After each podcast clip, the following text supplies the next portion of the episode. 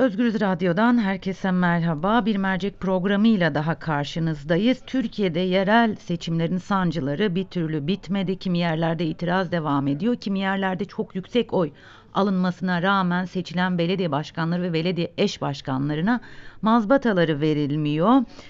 Ee, hemen e, şöyle kısaca e, durumu e, sizlere aktarmak gerekirse e, HDP'nin Mardin Büyükşehir e, Belediye Eş Başkanı seçilen Ahmet Türk daha önce görevinin görevinden alınması gerekçe alınmasını gerekçe gösteren AKP e, belediye başkanlığı mazbatasının kendi adaylarına verilmesini istedi. İl Seçim Kurulu'nu İl İl Seçim Kurulu bu başvuruyu reddetti. Ancak Türkiye mazbatasının verilip verilmemesi konusunda kararı bu konuyu YSK'ya bıraktı. Evet henüz YSK'dan bir karar çıkmış değil. Bizler e, HDP'nin e, Mardin Belediye Eş Başkan adayı Ahmet Türk'le görüşeceğiz ve bu konuyu masaya yatıracağız. Adaylık sürecinde herhangi bir itiraz oldu mu? Kayyum atandığı zaman e, hakikaten e, bir e, KHK'lı durumu söz konusu mu?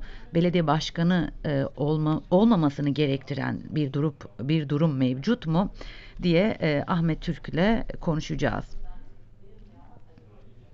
E, %56'lık bir oy oranına sahipsiniz. Mazbatanız verilmiyor. Gerekçe nedir?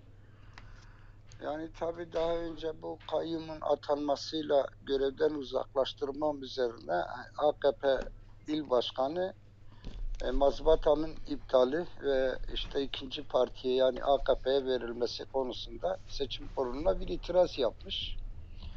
E, seçim kurulu da diyor ki 31 Mart seçimlerinde seçime girme hakkı var. Hakkında herhangi bir şey yok. Tabii farklı bir noktaya çekiyorlar. Sanki ihraç edilmişim gibi bir e, yaklaşım gösteriyor. Oysa ki ben sadece görevden uzaklaştırıldım ve halen e, uzaklaştırıl yazılarım geliyor. Ayrıca e, belediye başkanlığım devam ediyor. Üçte iki maaş bana ödeniyor. Şimdi bunu farklı bir şekilde e, yorumlayarak e, sanki hakkında KHK kararnamesiyle ilgili e, ihraç edildiğim gibi gösterilmeye çalışıyor. Hem mahkeme e, bu taleplerini reddediyor ama buna rağmen dosyayı Yüksek Seçim Kurulu'na gönderiyor. yani akıl almaz bir şey. Yani hem taleplerini reddedeceksiniz. Bu talepler haksızdır diyorsunuz. Hı hı. 31 Mart seçimlerine girmiştir. İşte bu konuda herhangi bir sakınca yok diyeceksiniz ama buna rağmen mazbatayı vermeyip yüksek seçimi yani topu başka yere atma şeyle yani burada bir işte iktidarın baskısıyla karşı karşıya oldukları açıktır yani görebildiğim kadarıyla bu. e, şimdi E sonuçta zaten seçim sonuçlarına bir itiraz olamaz çünkü 68 bin oy fark var 20 bin oy geçersiz. Hı hı. O 20 bin oyun tamamını AKP'ye bile verseniz arada 48 bin oy kalıyor. Yani bütün geçersiz oyları AKP'ye verildiği takdirde fark yine 48 bin kalıyor. Ya bu nedenle farklı bir şekilde işte efendim e, belediye başkanı olamaz şeklinde bir itiraz üzerine e, Yüksek Seçim Kurulu'na müracaat ediyor. Yüksek Seçim Kurulu da topu yükse- şeye, il seçim kurulu da topu Yüksek Seçim, Seçim Kurulu'na atıyor. at. Şimdi e, KHK ile ihraç edilen milletvekilleri var. Aynı durum Diyarbakır'da HDP'nin Bağlar Belediye Hayır, e, ben ihraç edilmemişim. evet, evet, ben siz sadece siz- görevden uzaklaştırıldım. E, şunu- Şu anda her hı. ay 3 yıldan beri üçte iki maaşımı alıyorum. Ben Hı hı. ihraç edilen değilim. Hı hı. Yani durum farklı Hı hı. ama bu şekilde yorumlatmaya çalışıyorlar. Bu şekilde göstermeye çalışıyorlar.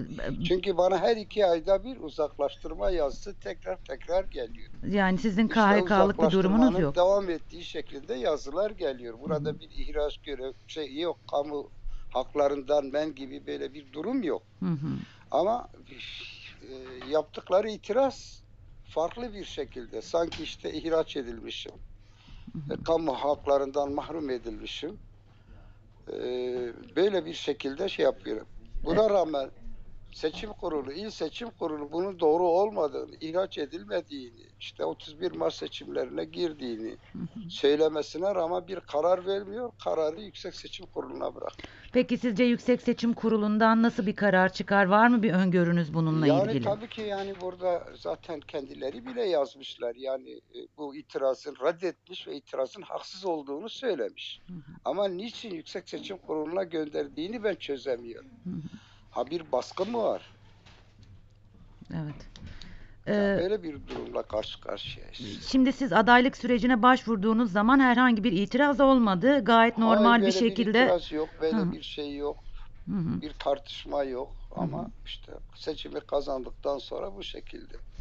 Ee, Şimdi özellikle HDP'nin kazandığı yerlerde itirazlar kabul edilmiyor oyların tekrar seçilmiyle alakalı. Sanırım henüz Diyarbakır Büyükşehir Belediye eş başkanları da mazbatalarını alamadılar.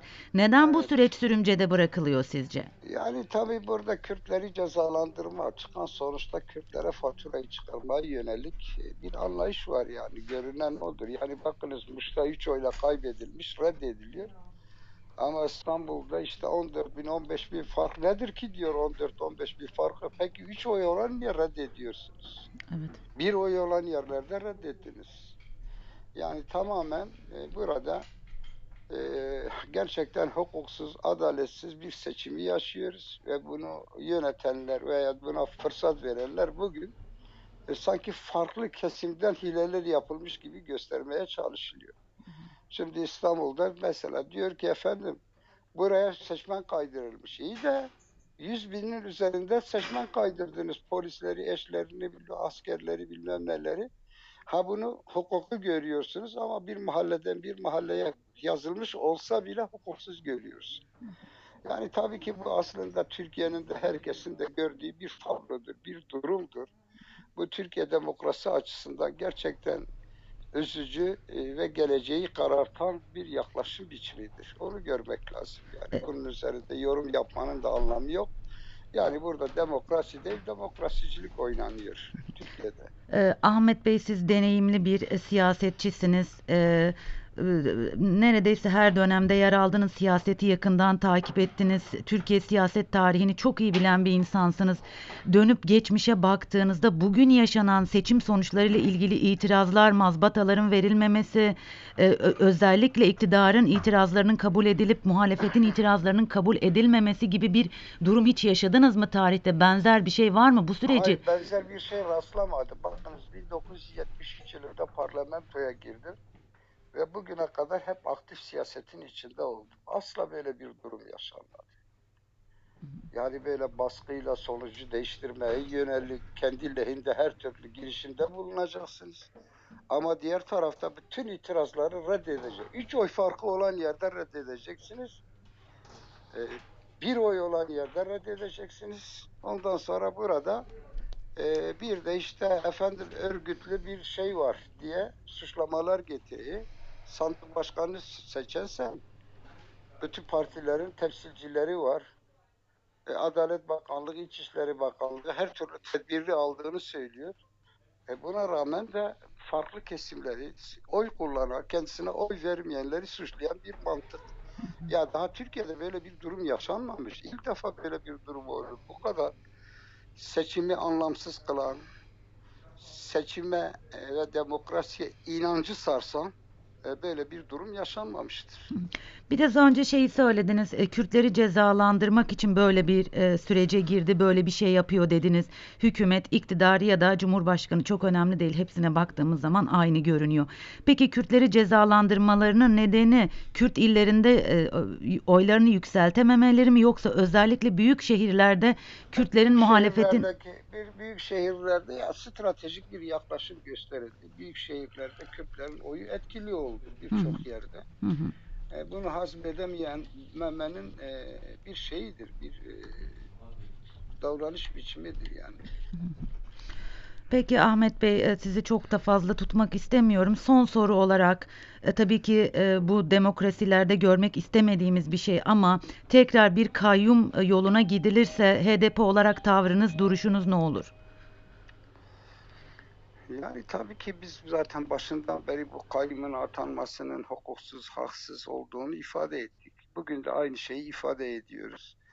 Yani bizim yapacağımız bu hukuksuzluğu, bu haksızlığı e, bütün e, halkımızla paylaşmak, e, yapılanları bu gerçekten hukuksuz bir anlayışa karşı sesimizi yükseltmemizdir. Ee, son olarak dedim ama e, sizin deneyimli bir siyasetçi olduğunuzu bildiğim için bu konudaki öngörünüzü de merak ediyorum. Sizce İstanbul'daki itirazlar e, süreci nereye gidecek? İstanbul e, seçimi nasıl sonuçlanacak?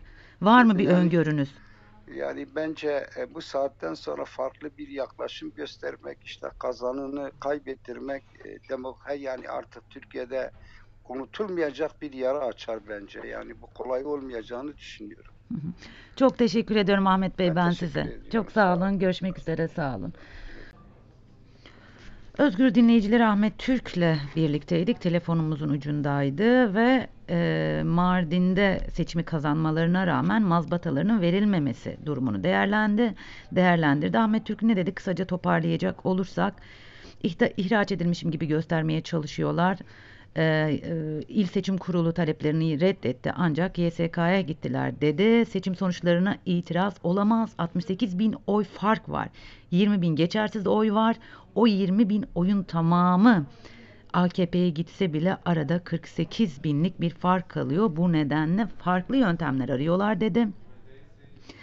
AKP e, çıkan e, seçim sonucunun faturasını Kürtlere kesmeye çalışıyor dedi. Stratejik oy kullanan Kürtler büyük şehirlerdeki sonuçlarda etkili oldular. Sonuçların değişiminde etkili oldular ve bunu hazme, hazmedemeyenler e, bu davranış şeklini sergiliyor dedi Ahmet Türk. İstanbul seçimiyle ilgili ise oyların kaydırıldığını iddia ediyorlar. E, e, 100 binin üzerinde seçmen kaydırdınız. E, polisleri, askerleri, eşlerini buna hukuk, bu hukuku, bunu hukuk görüyorsunuz da mahallelerdeki e, seçmen kayıtlarını mı hukuksuz görüyorsunuz diye sordu.